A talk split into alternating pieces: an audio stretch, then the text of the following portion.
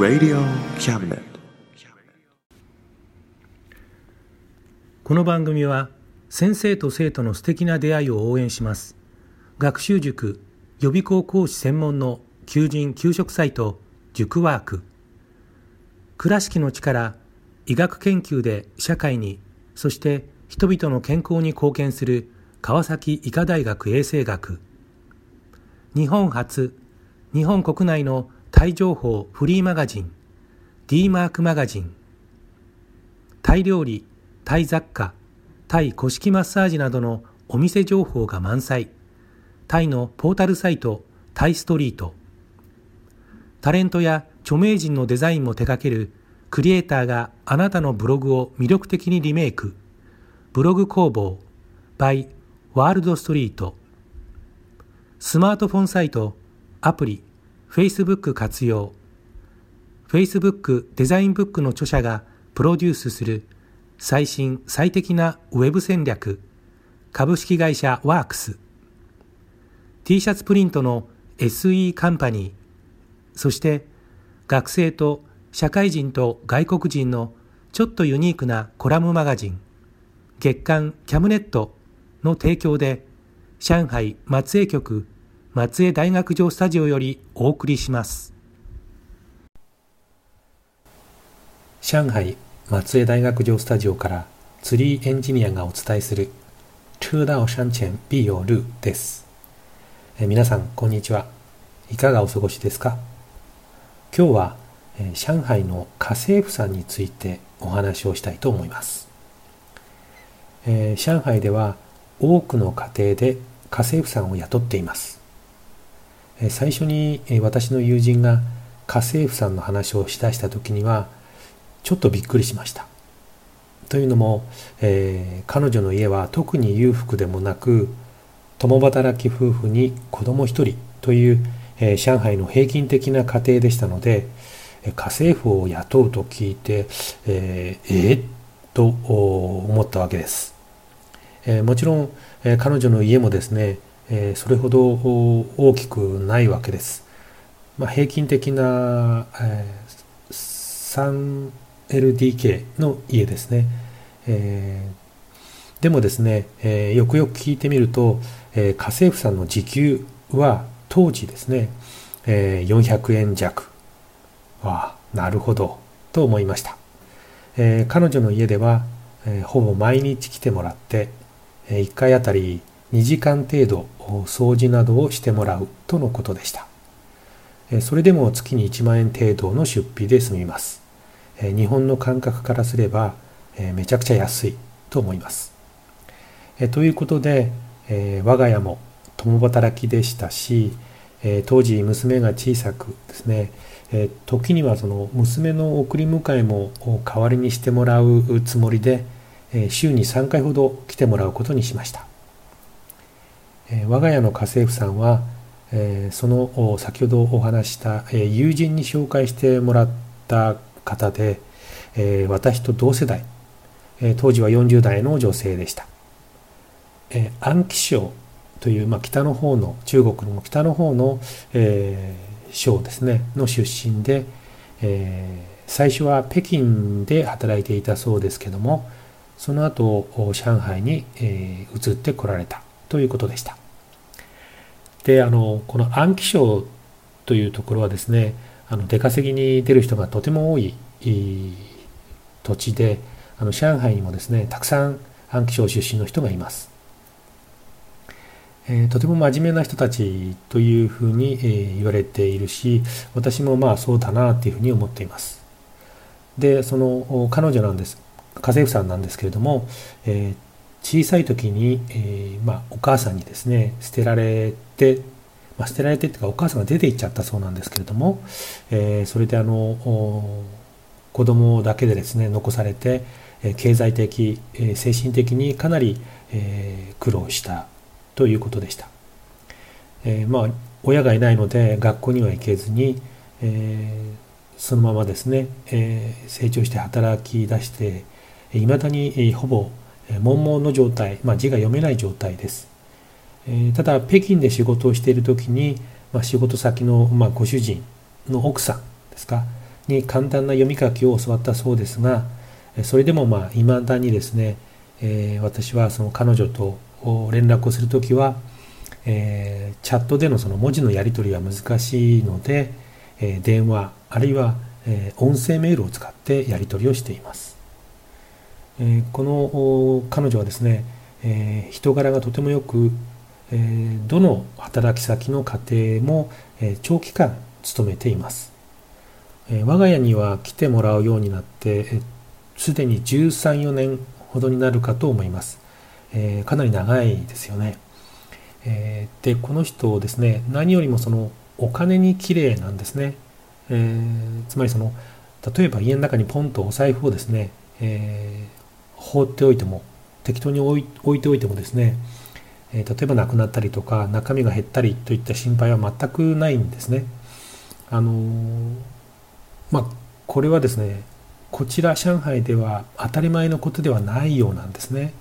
えニュースとかあるいは知人の話などを見聞きしていると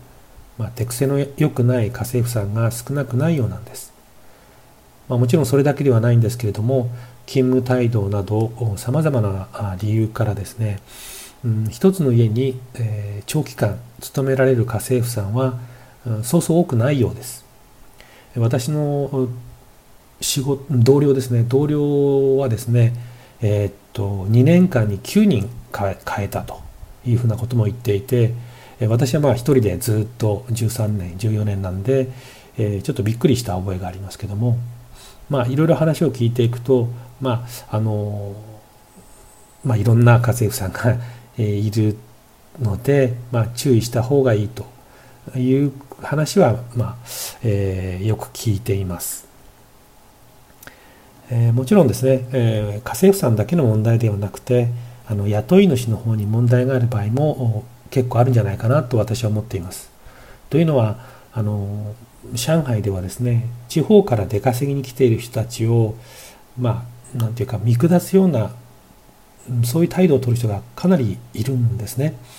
だからそういった見方とか態度がですね家政婦さんたちに、まあ、いろんな形で伝わるんではないかなと、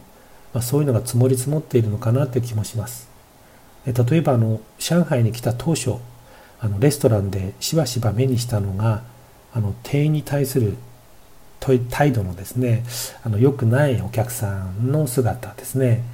まあ、大きな声で怒鳴ったりとか、まあ、ひどくその見下した対応するお客さんの姿をしばしば目にしました。でその当時ですねあのどうしてこれほどまでその差別的な振る舞いをするんだろうできるんだろうと思ったものです、えー、当時はまあレストランの店員は社会的な身分が低いというのがあったんですね。もちろんあの店員さんの方にもお客さんを怒らせてしまうような態度を取る人はいました。し、まあ、今も、えー、たまにですね私も出会いますけども。でも今では、えー、例えばマクドナルドとかあケンケンタッキーですね。とかファーストフード店とかあるいはスターバックスとかなどの喫茶店ではですね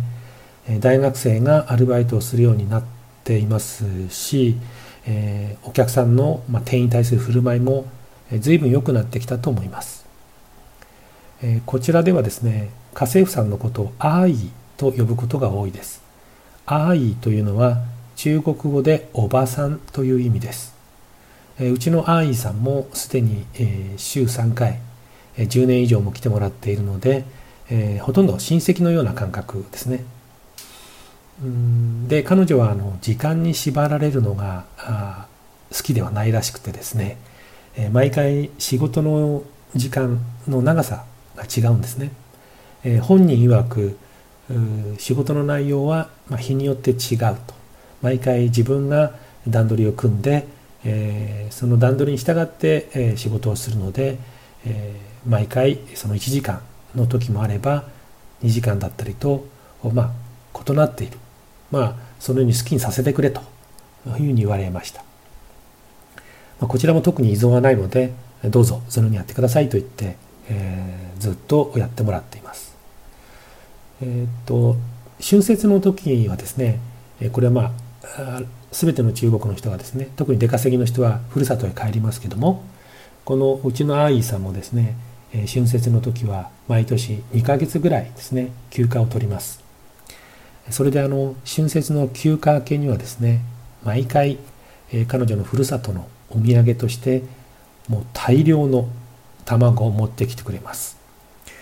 でこの卵ですけども、えー、めちゃくちゃ美味しいんです。あの黄身がですね黄身の色がもうオレンジ色です、えー、そして白身も黄身もですねものすごい弾力があって、えー、料理をする、まあ、炒めたりとか目玉焼きにすると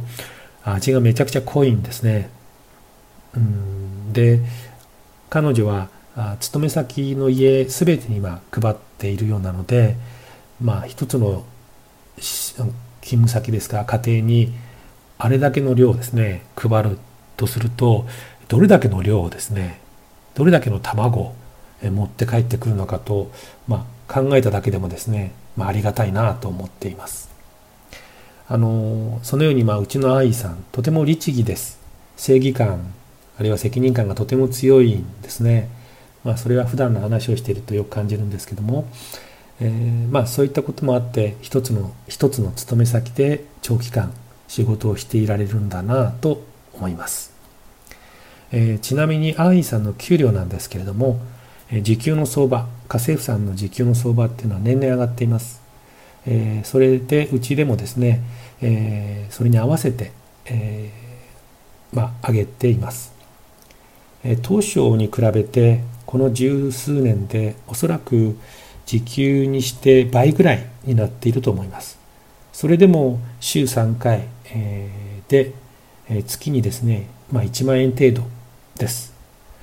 仕事の内容なんですけども基本的には室内の掃除です。まあ、彼女はあの料理とかもできるらしいんですけども、まあ、うちでは、まあ、私はま自分で作っているので、えー、まあもう本当に 何て言うんでしょうかね、えー、もう料理はできないと。暑くてダメだとか鍋が持てないとかそういうのになった時にですねやってもらおうかなと思ってるんですけども、えー、で現在はまあ掃除例えば換気扇とか窓の拭き掃除など、まあ、普段私がまあできないようなところもやってもらえるのでとても助かっています。でこの愛さんですけどもいつもとっても元気なんですね声が大きくて。で彼女が来てくれる時間はこちらも元気をもらえています。ちなみに、えー、上海人の家政婦さんは、えー、うちの愛さんのような出稼ぎの家政婦さんよりも、えー、給料の相場が高いようです。まあおかしな話のようですけども上海人というだけでまあ信頼されたりとかですね安心する人が多いっていうのもまあ事実なんですね。はい。ということで、えー、今日はですねえ上海のというか、まあ、我が家の家政婦さんについて、えちょっとですね、ご紹介、しました。それではまた次回。この番組は先生と生徒の素敵な出会いを応援します。学習塾予備校講師専門の求人・給食サイト塾ワーク。倉敷の力、医学研究で社会に、そして人々の健康に貢献する川崎医科大学衛生学日本初。日本国内のタイ情報フリーマガジン。D マークマガジン。タイ料理タイ雑貨タイ古式マッサージなどのお店情報が満載。タイのポータルサイトタイストリート。タレントや著名人のデザインも手掛けるクリエイターがあなたのブログを魅力的にリメイク。ブログ工房 by ワールドストリート。スマートフォンサイト、アプリ、Facebook 活用。Facebook デザインブックの著者がプロデュースする最新最適なウェブ戦略株式会社ワークス。T シャツプリントの SE カンパニーそして学生と社会人と外国人のちょっとユニークなコラムマガジン月刊キャムネットの提供で、上海松江局松江大学城スタジオよりお送りしました。Radio Cabinet